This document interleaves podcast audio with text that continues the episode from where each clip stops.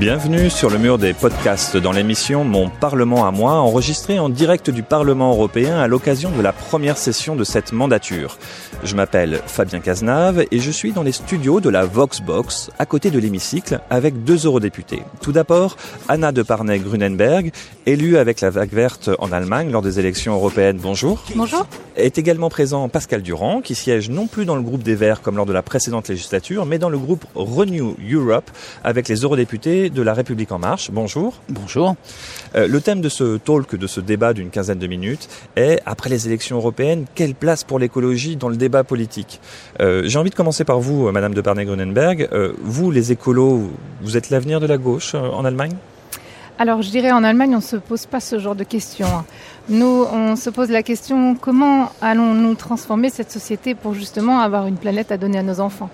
Alors la droite, la gauche, oui, euh, ce sont bien sûr euh, des concepts importants politiques, mais surtout nous on veut aller de l'avant et on veut euh, changer donc les systèmes de mobilité, de l'agriculture et bien sûr le changement climatique, avoir des instruments concrets pour pour le freiner. Et donc voilà, donc ce n'est pas une question de, de, de rechanger les, les, les droites, les gauches politiques, mais d'aller de l'avant pour la planète. Monsieur Durand, euh, en France, tous les partis, euh, durant la campagne, avaient une dimension écolo dans leur programme. Est-ce que pour autant les, écologistes ont gagné, qu'on est tous devenus écolos? Non, évidemment pas. J'aimerais juste rebondir en disant que j'aimerais bien être allemand. J'aurais toujours aimé que l'écologie française euh, arrive à avoir la même logique. Après, il faut aussi regarder la réalité en face. L'Allemagne a la chance d'avoir un scrutin proportionnel qui a permis aux Grünen euh, de pouvoir porter leur propre dynamique. Et je les en félicite d'ailleurs. Je vous félicite pour votre résultat exceptionnel. Merci beaucoup. Et, et j'espère que ça va continuer. Euh, et, et simplement, nous, on n'a pas ça en France. On, est, on a le scrutin majoritaire qui a bloqué la capacité des Verts de pouvoir mener une politique autonome. Et donc d'être en permanence obligé de s'associer euh, aux socialistes. Ou, bon, bref, mais je tenais à le dire parce que c'est pas une divergence entre nous, c'est simplement un fait objectif. Nous n'avons pas la proportionnelle en France. Et donc, oui, on est obligé en France, pour répondre à votre question, en fait, d'essayer de, faire rentrer l'écologie partout où on peut. Tout simplement parce que le parti écologiste vert français, seul, n'arrivera pas, peut-être un jour, hein, mais là, en l'état, il n'a pas la capacité de pouvoir euh, accéder à euh, des responsabilités seul. Donc il faut qu'on soit partout, un peu comme au Parlement européen, et on essaye de porter les idées écolo. Après, ne nous trompons pas, tout le monde n'est pas devenu écolo. Il y a le discours, il y a les actes. Euh, on va essayer de faire en sorte, en tout cas moi c'est ce que je vais essayer de faire, euh, que euh, le groupe auquel j'appartienne mette les actes au service de l'écologie, pas simplement les mots. Madame de Pernay-Gonenberg, euh, quand je disais que vous aviez euh, la gauche, est-ce que vous êtes l'avenir de la gauche? C'est parce qu'aujourd'hui, dans tous les sondages euh, qui sortent, on dit qu'on voit un écroulement du SPD, les sociodémocrates, et on voit que la force verte, qui est traditionnellement vraiment très à gauche euh, en Allemagne, euh, justement est largement devant, euh, qui fait jeu égal avec la CDU d'Angela Merkel. Donc c'est pour ça que je vous, posais cette question. Finalement, est-ce que euh, l'avenir de la gauche, c'est pas l'écologie? Euh, J'imagine que les, deux combats sont les mêmes. Donc euh, c'est vrai que euh, si euh, il n'y a pas de justice sociale et pas de justice écologique, il n'y a pas d'avenir pour pour nos sociétés. Donc forcément, c'est sûr qu'il y a un parallèle et nous proposons les Verts sûrement des recettes qui plaisent aujourd'hui parce que justement nous mettons les deux causes ensemble et c'est pas nous qui définissons c'est quoi l'avenir de quel parti, mais c'est les faits extérieurs qui nous montrent que nous avons un vrai enjeu. Donc en fait c'est un peu à l'envers. Et nous les Verts en Allemagne et aussi les Verts et écologistes euh, des différents pays, européens proposent des, solutions réelles. Donc c'est pour ça en fait qu'est la montée. C'est pas parce qu'on a un concept euh, politique comme ci ou comme ça, c'est parce qu'on répond en fait à des faits. Et c'est vrai que l'ancien système, qui bien sûr euh, nous a donné beaucoup, euh, on va dire, euh, de richesses dans notre Europe, a aussi euh, des méfaits et des symptômes très euh, néfastes. Et donc nous sommes obligés euh, de mettre en route une transformation qui n'est pas simple, vu que nous avons tous un pied dans l'ancien monde, mais nous voulons le monde nouveau. Et euh, juste pour répondre peut-être à Monsieur Durand, vous avez aussi un président qui a parlé qu'il allait mettre en place la proportionnelle. Donc euh, voilà, nous attendons, ce sera peut-être Ah, un... et, et moi donc, mais le président d'avant euh, l'avait également promis. Hein, euh, François Hollande l'avait promis. On, bon, il l'a pas fait. C'est une évolution aussi de nos Ah, mais systèmes. absolument indispensable. Est-ce que, Monsieur Durand, qu'est-ce que, quels sont les grands sujets justement euh, pour cette mandature que vous, souhaiterez, vous souhaiteriez mettre en avant justement sur Je crois qu'on les partage. Dé- Déjà, je répète ce que moi j'ai dit dans toute la campagne. Euh, ma campagne et, et ma, et ma vision n'est pas contre euh, ce que portent les Verts. J'ai le sentiment de rester euh, écologiste. J'espère que euh, eux le considèrent également comme tel. On n'a pas de majorité les uns sans les autres. Et donc l'objet, c'est d'arriver à trouver, ça a été parfaitement dit, les transitions qui nous font passer d'un monde et qui maintenant est, derrière nous pour l'essentiel, mais qui a encore des forces de résistance très très fortes. Et il faut qu'on arrive à créer les dynamiques qui font que l'Europe va bouger, euh, qui font que l'Europe va rester également euh, dans, dans j'allais dire, un, contexte mondial qui est extrêmement défavorable à ce que nous portons, euh, reste un, un espace où on essaye d'équilibrer entre les questions environnementales, les questions sociales et les questions économiques. Voilà, c'est ça l'enjeu. Est-ce que le niveau européen est le bon niveau pour agir au niveau écologique? Alors, il n'y a aucun doute là-dessus. C'est-à-dire qu'après, ne nous trompons pas, il n'y a pas un niveau et les autres seraient abandonnés. Par exemple, c'est très bien que la politique de l'air, nous, on peut normer on va normer et on le fait. Et heureusement, l'Europe est un espace euh, normatif extrêmement incompétent.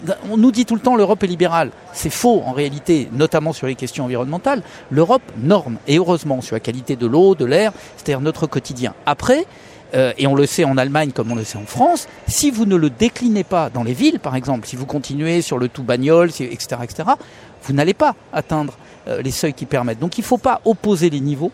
Il faut avoir un niveau normatif important j'allais dire générique. Moi, j'espère même qu'on aura au niveau mondial pour un certain nombre d'éléments, mais restons au niveau continental. Et il faut après qu'on le décline qu'on le décline dans l'ensemble des territoires, les lenders en Allemagne, les villes chez nous, les métropoles. Voilà, c'est ça, c'est comme ça que ça va marcher. Et, on peut le décliner, les transports, l'agriculture, l'industrie, la consommation, enfin, etc., etc. Lors du dernier sommet, euh, Madame de Parnay-Gonenberg, lors du dernier sommet européen, on a vu une opposition entre différents États euh, sur la question du climat, notamment euh, la Pologne. Et je ne sais pas si vous avez vu la déclaration du Premier ministre polonais qui était plutôt claire. Il disait bah, écoutez, moi je signe pas cet accord-là parce que finalement j'ai envie de protéger mes entreprises. Euh, ce qui est, après tout, ce pourquoi il a été élu. Il est là pour défendre les intérêts de ses citoyens. Est-ce que euh, vous comprenez, est-ce que vous pensez que il y a quand même quelque chose, des choses sur lesquelles on va pouvoir euh, atteindre un accord au niveau européen ou bah, c'est le Parlement européen qui va faire bouger les choses bah, En tout cas, je l'espère qu'on va arriver parce que la Pologne aussi partage cette terre avec nous et le changement climatique nous touche tous. Donc forcément, euh, les pays, quand ils voient euh, un peu cet, cet, aspect de protéger leurs industries, c'est peut-être un réflexe, mais il faut voir au-dessus. Euh, ceux qui n'arrivent pas à se transformer dans le monde nouveau vont perdre par la suite. Et c'est très très clair que euh, les énergies fossiles vont appartenir au passé, je l'espère, au plus vite. Donc, et je pense que là, il faut, il faut rester dur. Et donc, le niveau européen, c'est le niveau où on peut justement mettre euh, on va dire tout le monde, euh, même forcer peut-être euh, ceux qui, ne le veulent pas du premier coup parce qu'ils ont peut-être un autre rôle dans leur pays, mais à la fin du compte, il faut, on a signé les accords de Paris, il nous faut donc ensemble mettre les mesures en place et ensuite nous sommes de nouveau donc à la même hauteur de, de, yeux, comme on dit en, allemand, pour, pour, pour, aller le, prochain, au prochain pas. Parce que, en fait, c'est sûr que les, les industries se sont développées, surtout au niveau énergétique, très différemment dans les pays, et que l'un et l'autre se disent bah, nous, on a un peu plus du mal parce qu'on on, s'est mis dans une autre filière. Mais là, l'Europe doit vraiment euh, être, on va dire, très progressiste et euh, rester devant et dire oui, mais là, on s'est engagé et comment allons-nous euh, euh, à atteindre cette transition énergétique vers du renouvelable. En, Pologne, c'est l'industrie du, charbon qui est très nocive pour, pour l'environnement, mais en France, par exemple, on a le nucléaire que euh, beaucoup de gens euh, critiquent, qui nous apporte une certaine autonomie énergétique. Voilà, exactement. mais, mais justement, on voit bien qu'en France, se dire qu'on abandonne le nucléaire, ce serait quelque chose d'impensable. mais personne a demandé, et, et j'allais dire, pas plus les Verts que les autres, n'ont demandé euh, à une baguette magique d'arriver du jour au lendemain et de résoudre toutes, toutes les problématiques. La question, c'est quelle trajectoire on veut donner et quelle vision on porte ensemble sur l'énergie à l'horizon 2020, 2030, 2040, 2050. Le nucléaire en France, il a mis entre 30 et 40 ans pour euh, avoir un quasi monopole de la production électrique. Donc on ne va pas arriver du jour au lendemain, parce qu'on sait très bien que si on coupe les centrales du jour au lendemain, euh, ce que moi je n'espère pas du jour au lendemain, mais ce que j'espère évidemment à terme, je suis pour la sortie euh, du nucléaire naturellement, mais il faut le faire avec la capacité de ne pas reproduire des énergies fossiles, etc., etc., comme le Japon l'a fait par exemple après Fukushima. Donc il faut qu'on arrive à trouver les équilibres. C'est exactement comme pour la Pologne. La Pologne a été, pour une part, aussi traumatisée par ce qui s'est passé en France, dans l'Est et dans le Nord. On a bien vu la fermeture des mines. Euh, L'Allemagne, le SPD, euh, a, a, maintenu, j'allais dire, la, la, le rapport au charbon Oui, beaucoup plus pour des raisons sociales que pour des raisons énergétiques. Oui. Exactement. Et, et donc nous, il faut qu'on prenne conscience de ça. Il n'y aura pas d'écologie effectivement sans social et il n'y aura pas de transition européenne, et là je le dis d'une manière générique, il n'y aura pas de transition européenne sans accompagnement. Donc il faut qu'on trouve les bonnes clés et c'est vrai que l'Europe a la capacité de dire en même temps on finance, parce que euh, on a la capacité de financer, mais on conditionne. Voilà, il faut le faire et il faut le faire pour la France parce que ce que l'on investit dans le nucléaire, on ne l'investit pas euh, dans l'avenir, on ne l'investit pas dans les énergies renouvelables. Euh, donc voilà, il faut arriver à comprendre cela et il faut transformer petit à petit euh, notre environnement. Vous disiez que euh, le, il faut imposer un petit peu au pays, mais par exemple sur le mix énergétique, c'est-à-dire euh, quelle part euh, du nucléaire ou du charbon ou des, du renouvelable, euh, par exemple, on utilise pour notre énergie, euh, c'est très difficile d'imposer au, au pays. Est-ce que vous pensez qu'en tant qu'eurodéputé, euh, c'est votre rôle de le faire? Et après tout, est-ce que ça va pas en c'est pas en contradiction avec la souveraineté nationale d'un peuple qui a envie de, de décider par lui-même? Alors on ne peut pas imposer euh, par la baguette magique, hein, je reprends, mais on peut par exemple s'accorder que le CO2 doit avoir un prix. Et donc si le CO2 a un prix, forcément, à un moment donné, certaines formes d'énergie euh, vont ne plus être lucratives et on va se diriger vers autre chose. Donc ça, c'est plutôt euh, le mode où nous, on veut transformer les systèmes éner- énergétiques, c'est de taxer les émissions de gaz de serre. Euh, J'ai une dernière question à vous poser à tous les deux. Euh, le Mercosur, euh, il y a eu un accord justement avec les pays d'Amérique du Sud. Euh, Monsieur Durand, vous avez fait un, un tweet assassin sur cette. Ouais, sur dit que cet- c'était un jour funeste. Ouais, je, voilà. je persiste, je Et persiste à dire que c'est funeste. Je, je pense bien sûr. Je, je, je, je pense que euh, on on n'intègre pas la- le, le changement dans le monde. On n'intègre pas le fait que négocier avec Bolsonaro, ça n'est pas euh, négocier avec Lula, ça n'est pas. Je veux dire, l'Amérique de Trump n'est pas l'Amérique d'Obama. Et, et, et là, on est face à quelqu'un qui détruit l'Amazonie. Il y a des morts tous les jours dans les, les paysans sans terre, dans ceux qui défendent l'environnement au Brésil. On meurt pour défendre l'environnement.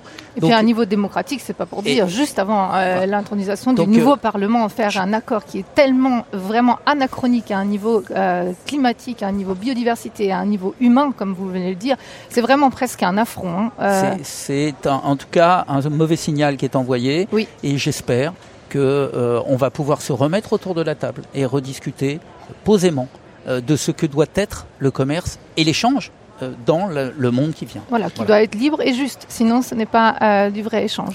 On, on- on va retrouver euh, justement durable. des futurs, des, des futurs débats justement là-dessus. Retrouvez les autres épisodes de notre série Mon Parlement à moi avec les eurodéputés sur le mur des podcasts de westfrance.fr. Au revoir et à bientôt. À bientôt. Merci.